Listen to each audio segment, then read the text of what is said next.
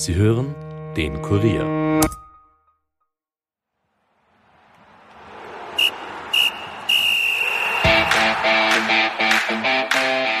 Das Achtelfinale des ÖFB Cup ist zur Derby-Runde gelost worden. Während es in Graz nach mehr als 15 Jahren wieder zum Aufeinandertreffen zwischen Sturm und dem GRK kommen sollte, waren in Wien die Favoriten nach Dornbach geladen. Im Match zwischen dem Wiener Sportclub und der Wiener Austria sollte es zum Aufeinandertreffen der Traditionsvereine kommen. Schlüsselbundklänge inklusive. Wir haben dazu vor dem Aufeinandertreffen Sportclub-Trainer Robert Weinstabel und Austria-Kapitän Lukas Mühl ins Studio eingeladen. Kuriersportredakteur Alexander Strecher hat mit den beiden gesprochen. Der Burgenländer und der Bayer unterhalten sich über das Spiel und der spezielle Atmosphäre und über die unterschiedlichen Herausforderungen einer Profi- und einer Amateurmannschaft. Wie spürt man, dass man bei einem Traditionsverein beschäftigt ist? Und welche Pläne haben die beiden für ihre weitere Karriere? Ich heiße euch herzlich willkommen zu einer neuen Folge der Kurier Nachspielzeit und übergebe gleich an meinen Kollegen Alex Strecher. Nachspielzeit, der Fußball-Podcast von und mit der Kurier Sportredaktion.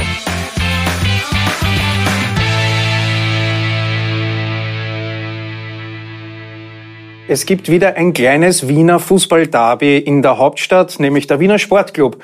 Als Underdog fordert im ÖFB Cup die Wiener Austria und ich freue mich, dass ich beide Clubs bei uns im Studio begrüßen darf.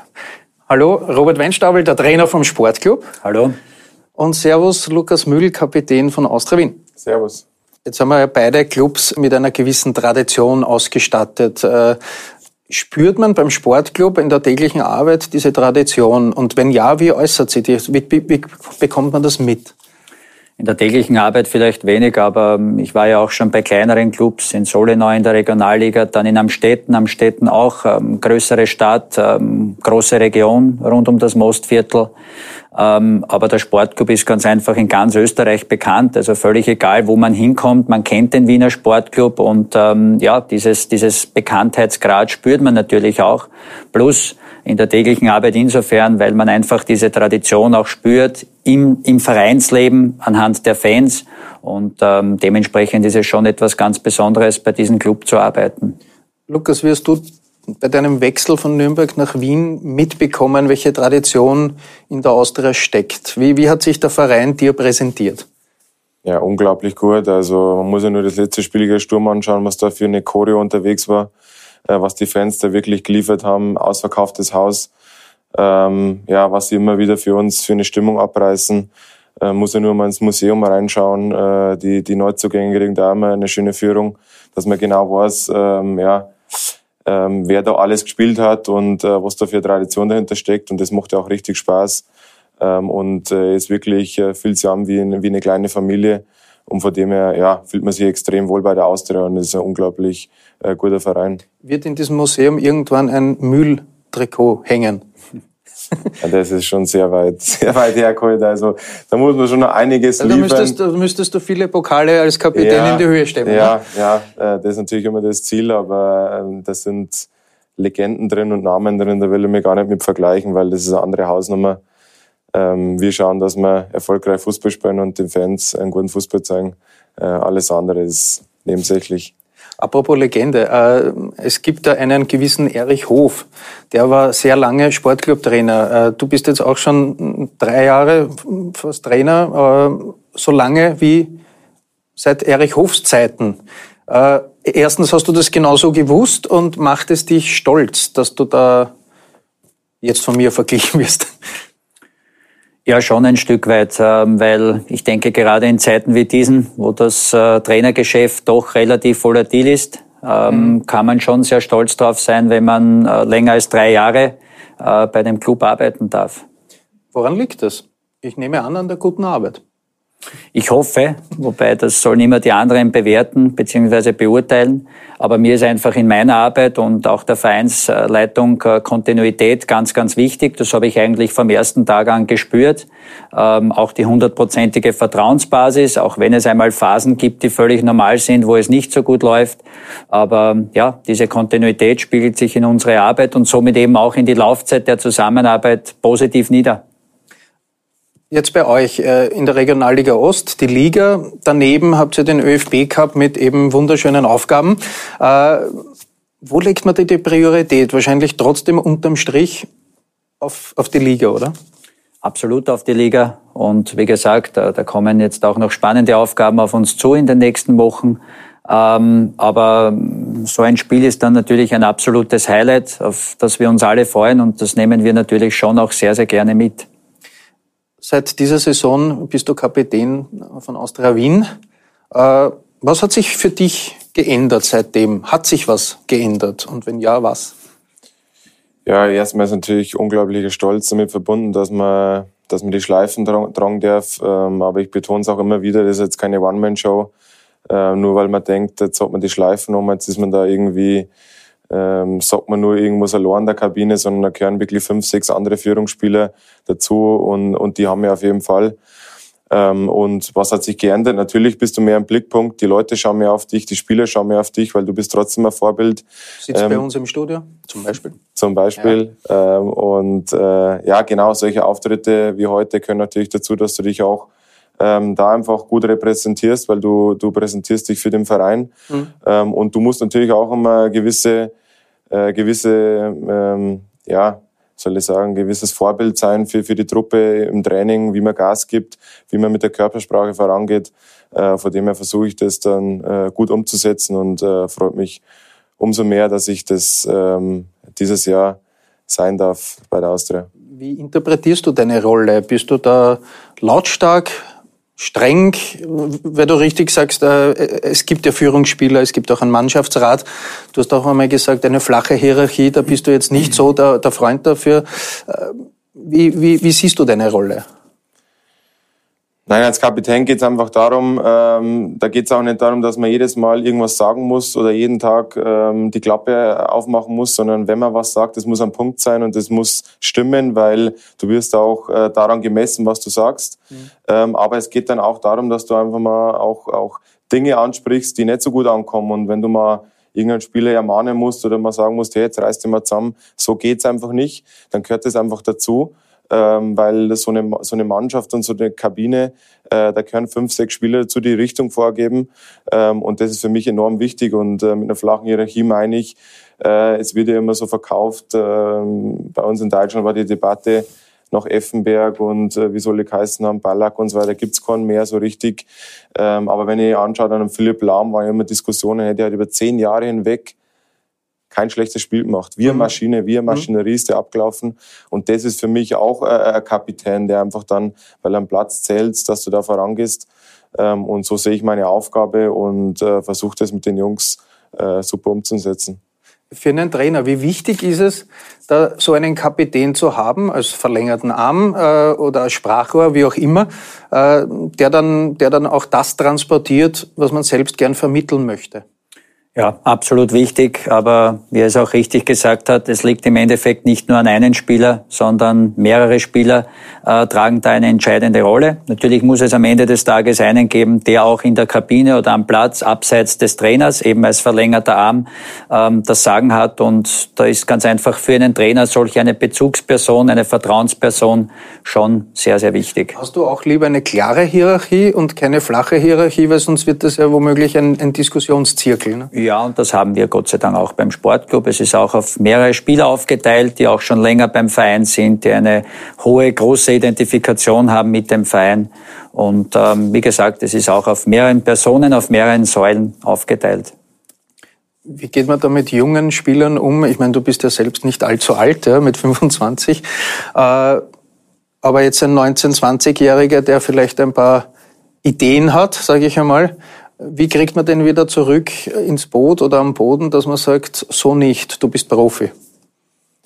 Indem dass man es einfach klar anspricht. Ähm, ich glaube, äh, um den Fußball drumherum, da geht es einfach um eine Ernährung, da geht es um Pünktlichkeit, da geht es um eine gewisse Disziplin, die gehört dazu. Äh, da geht es aber nicht um jung oder alt, sondern das muss jeder liefern. Natürlich bei den jüngeren Spielern ist das mal öfter, weil, wie du es so schön sagst, haben manche Idee dann, ähm, was sie machen, aber das ist Gott sei Dank bei uns eher wirklich selten äh, die Jungs, ähm, die bei uns da spielen, machen es wirklich gut und ähm, ja, muss man vielleicht ab und zu mal irgendwie ein ernsteres Wort äh, treffen, aber grundsätzlich ist es bei uns wirklich äh, eher selten der Fall, dass die irgendwann aus der Reihe tanzt. Wichtig ist, dass sie zuhören. Ja, genau, aber es ist ja immer, wie, wie man das Ganze sagt und ähm, wie man es rüberbringt. Äh, es geht ja nicht nur, wenn man jetzt einen anschreit oder irgendwie dem nichts sagen lässt, sondern mhm. der hat auch seine Meinung. Ich sage dann meine Meinung und irgendwann kommt man auf einen Nenner und sagt, hey, das, äh, was du jetzt heute gemacht hast, war vielleicht nicht so gut mhm. oder das war gut. Man redet ja nicht immer nur davon, dass was man schlecht macht, sondern es gibt ja auch viele Dinge, die man gut macht und es gehört für mich ähm, auch dazu, da ist ein wesentlicher Bestandteil, dass man im Training die, die Dinge auch anspricht, die einfach anspricht, die gut laufen. Also äh, wenn ein guter Ball gespielt wird, wenn ein Zweikampf gewonnen wird, dass man die Jungs pusht, dass man, dass man da äh, wirklich auch Gas gibt für sie und äh, sie wissen, auf, auf uns kann man sich verlassen. Mhm. Äh, und das ist auch für mich wesentlich. Jetzt hast du nicht Profis äh, äh, zu betreuen und zum, zum Arbeiten, sondern eben auch Amateure. Es ist Regionalliga Ost. Äh, trotzdem erfordert es Disziplin ganz einfach, weil ohne Disziplin kein Erfolg. Wie streng kann man sein, wie streng muss man sein, dass man das einfordert? Es gibt schon einen gewissen Rahmen, wo sich die Spieler bewegen können. Ich glaube, das ist auch gut und wichtig und äh, dahingehend hat sich ja auch die Generation hin verändert in den letzten Jahren. Aber klar ist natürlich, dass es ähm, in einer Mannschaft nur funktioniert mit ähm, gewissen Leitlinien, die entscheidend sind in Bezug auf Disziplin etc., wie Sie es eben auch richtig angesprochen habt, und ähm, Grenzen. Man muss Grenzen aufzeigen. Ähm, großteils ist es so, dass diese Grenzen von der Mannschaft selbst auch ähm, dargestellt werden. Also äh, wir versuchen da schon eben ja, einen, einen Zugang zur Mannschaft zu finden, wo sie selbst gewisse Dinge regulieren soll, sei es jetzt am Platz, aber natürlich auch auch in der Kabine. Wenn wir dann merken, es, es äh, geht über die Grenzen hinaus, dann müssen wir sowieso auch im Trainerteam einschreiten. Aber in Summe ist das bei uns eigentlich ein, ein, ein Selbstprozess innerhalb der Mannschaft, der die letzten Jahre ganz gut funktioniert. Wahrscheinlich werden die, die Höhe der Geldstrafen am Verteilerkreis ein bisschen höher sein als bei Spur. der Halszeile. Ne? Spur. Das wird der größte Unterschied wahrscheinlich sein. Äh, Lukas, du bist ja äh, der Schritt nach Wien, hast du ja gesagt, war ein extrem wichtiger. Äh, er hat dich weitergebracht. Ich nehme an, nicht nur als Sportler, als Fußballer, auch als Persönlichkeit. Du bist jetzt auch jung Papa. Äh, nächste Erfahrung. Äh, was hat sich da bei dir getan? Was hast du selbst beobachtet an dir? Du meinst jetzt wegen Papa sein? Oder und, ja, und der Schritt nach Wien okay. und generell, äh, es hat ja. sich ja einiges getan ja, in deinem ja. Leben in den letzten zwei Jahren, kann man sagen. So ist es, ja. Auf jeden Fall, äh, der Schritt war extrem wichtig für mich und äh, wie du sagst, vor allem auch sportlich, ähm, habe ich einfach noch äh, ja, das Niveau jetzt kennengelernt von der österreichischen Bundesliga. Da muss ich sagen, da bin ich extrem positiv überrascht ähm, weil erstens mal versucht wirklich jede Mannschaft ihren Fußball zu spielen und nicht nur irgendwie auf gut Glück, sondern jeder hat äh, in gewisser Art und Weise einen Plan und die Spiele machen extrem Spaß. Ich glaube von, von außen auch zum, zum Zuschauen. Mein Papa sagt immer wieder, wenn er im Vergleich zu der zweiten deutschen Liga hat, gefällt ihm der österreichische Fußball besser.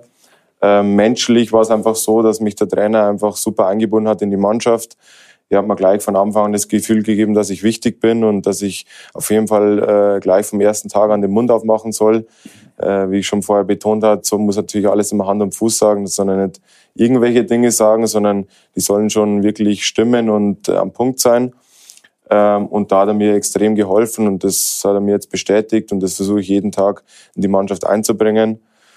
Und natürlich so ein Erlebnis als Papa, ähm, ja, so eine Geburt versucht man vorher mal zu beschreiben oder man fragt die anderen, wie war es, aber du musst wirklich dabei sein, weil äh, da kriegst du Gänsehaut und das ist das Schönste auf der ganzen Welt. Und da lerne ich natürlich jetzt auch jeden Tag mit meiner Frau dazu, ähm, mit einer so einer kleinen, was da alles ansteht, aber es macht Riesenspaß und äh, jeden Tag ist eine unheimliche Freude. Das heißt, äh, Wien ist jetzt einmal die, die Homebase quasi, oder siehst du die Austria irgendwann auch als Sprungbrett wieder vielleicht für neue Ziele? Ja, jetzt erstmal Wien, äh, die Stadt ist unglaublich. Also ähm, gibt unheimlich viel her in Europa. Für mich mit die schönste Stadt, ähm, einfach vom, vom Gesamten her, äh, was du hier für eine, für eine soziale Verpflegung hast und so weiter, öffentliche Verkehrsmittel. Also es ist äh, alles unfassbar, unfassbar schön. Wir fühlen uns total wohl. Ähm, jetzt stehen einfach noch äh, schwere Spiele an. Ähm, dann werden wir uns im Winter mal auch zusammensetzen, aber ich fühle mich extrem wohl und äh, dann wird man sehen, wie das Ganze weiterläuft.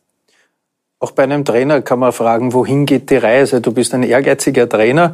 Äh, du willst wahrscheinlich wieder rauf in die Bundesliga. Kann man da so langfristig sagen, welche Ziele du verfolgst? Ja, es ist immer sehr, sehr schwierig, weil in Österreich gibt es viele Trainer, wenige Vereine ähm, und, und da bist du natürlich auch von gewissen Faktoren abhängig. Ähm, mein Motto ist jenes, dass ich einfach versuche, bei dem Verein, wo ich zu bin, das Bestmögliche herauszuholen in meiner Arbeit, aus meiner Arbeit. Aber ich bin letztes Jahr fertig geworden mit der UEFA Pro-Lizenz, die mich berechtigt, berechtigt ähm, überall zu trainieren, wo es möglich ist. Und natürlich, wenn man solch eine Lizenz abschließt, dann nicht umsonst, dann hat man natürlich ähm, das Ziel im Hinterkopf, ähm, einmal die eine oder andere Liga höher zu trainieren, aber Step by Step. Die Vorzüge von Wien, die der Lukas jetzt beschrieben hat, die kennst du. Kenn ich, ja. Äh, ist jetzt aber kein Grund, äh, dass man nicht doch vielleicht irgendwo anders hingeht und sich einmal was anderes anschaut, vielleicht eine Liga höher oder so gern ich ihn auch habe und schätze, äh, wäre das kein Grund, nein. Äh, wie sehr spielt eigentlich auch bei solchen Überlegungen die, die, die wirtschaftliche, der wirtschaftliche Zustand vom Sportclub eine Rolle? Man weiß ja nicht, ob jetzt wieder ein Antrag auf Lizenz gestellt wird, ob man dann vielleicht wirklich aufsteigen möchte, vielleicht heuer, vielleicht nächstes Jahr. Das ist ein bisschen was Ungewisses. Wie, wie, wie belastend ist das für die eigenen Ziele? Ja, der Fußball lebt sehr vom Tagesgeschäft, von der Gegenwart. Und äh, wir haben uns jetzt einmal für diese Saison ein Ziel gesetzt, ähm, wo wir gesagt haben, wir sind letzte Saison hinter der Vienna und Stripfing Dritter geworden. Wir wollen das wieder nach Möglichkeit äh, bestätigen beziehungsweise sogar verbessern. Ähm, dahingehend sieht es jetzt nach dem ersten Saisondrittel ganz ordentlich aus, obwohl uns vielleicht der eine oder andere Punkt fehlt. Und ähm, ja, ähm, das ist das ist jetzt die Situation, die die die ich jetzt bis Sommer im Hinterkopf habe. Und alles weitere äh, werden wir dann ähnlich wie beim Lukas zeitnah in der Winterpause oder danach äh, besprechen. Aber natürlich äh, wird es auch dann entscheidend sein, in welche Richtung es für den Wiener Sportclub geht. Ich, ich denke gerade das Thema Stadion, da kann jetzt ähm, jede Woche, jedes Monat äh, etwas passieren, wo wir dann vielleicht irgendwann einmal die Genehmigung bekommen, um das Stadion auszubauen oder umzubauen, ist natürlich in Zeiten wie diesen aufgrund äh, der Baubranchensituation auch Schwierig. nicht einfach. Ja. Aber ja, that's it. Das ist die, die derzeitige Situation. Also voller Fokus auf die aktuelle Saison. Das heißt, alles ist offen, aber eines ist fix. Es wird ein Derby geben zwischen dem Wiener Sportclub und der Wiener Austria. Vielen Dank fürs Kommen und ich wünsche auf jeden Fall am Sportclubplatz ein schönes Spiel, einen richtigen Cupfight und du wirst die Schlüssel von den Sportclub-Fans kennenlernen. So Definitiv. Vielen Dank auf jeden Fall. Gerne. Also egal ob Regionalligist oder Bundesligaverein, sowohl die Austria als auch der Wiener Sportclub sind in ganz Österreich bekannt. Das Aufeinandertreffen ist, unabhängig vom Ausgang, jedenfalls speziell. Ich bedanke mich bei den beiden Gästen und bei Moderator Alexander Strecher sowie bei Dominik Kanzian für Ton und Schnitt. Vielen Dank vor allem an euch fürs Zuhören. Wenn euch der Nachspielzeit-Podcast gefällt, dann hinterlasst uns doch gerne eine Bewertung, an der wir uns orientieren können. Auch abonnieren schadet nicht. Jeden Mittwoch erscheint eine neue Folge aus dem breiten Kosmos des Fußballs. Ich sage auf Wiederhören und Baba!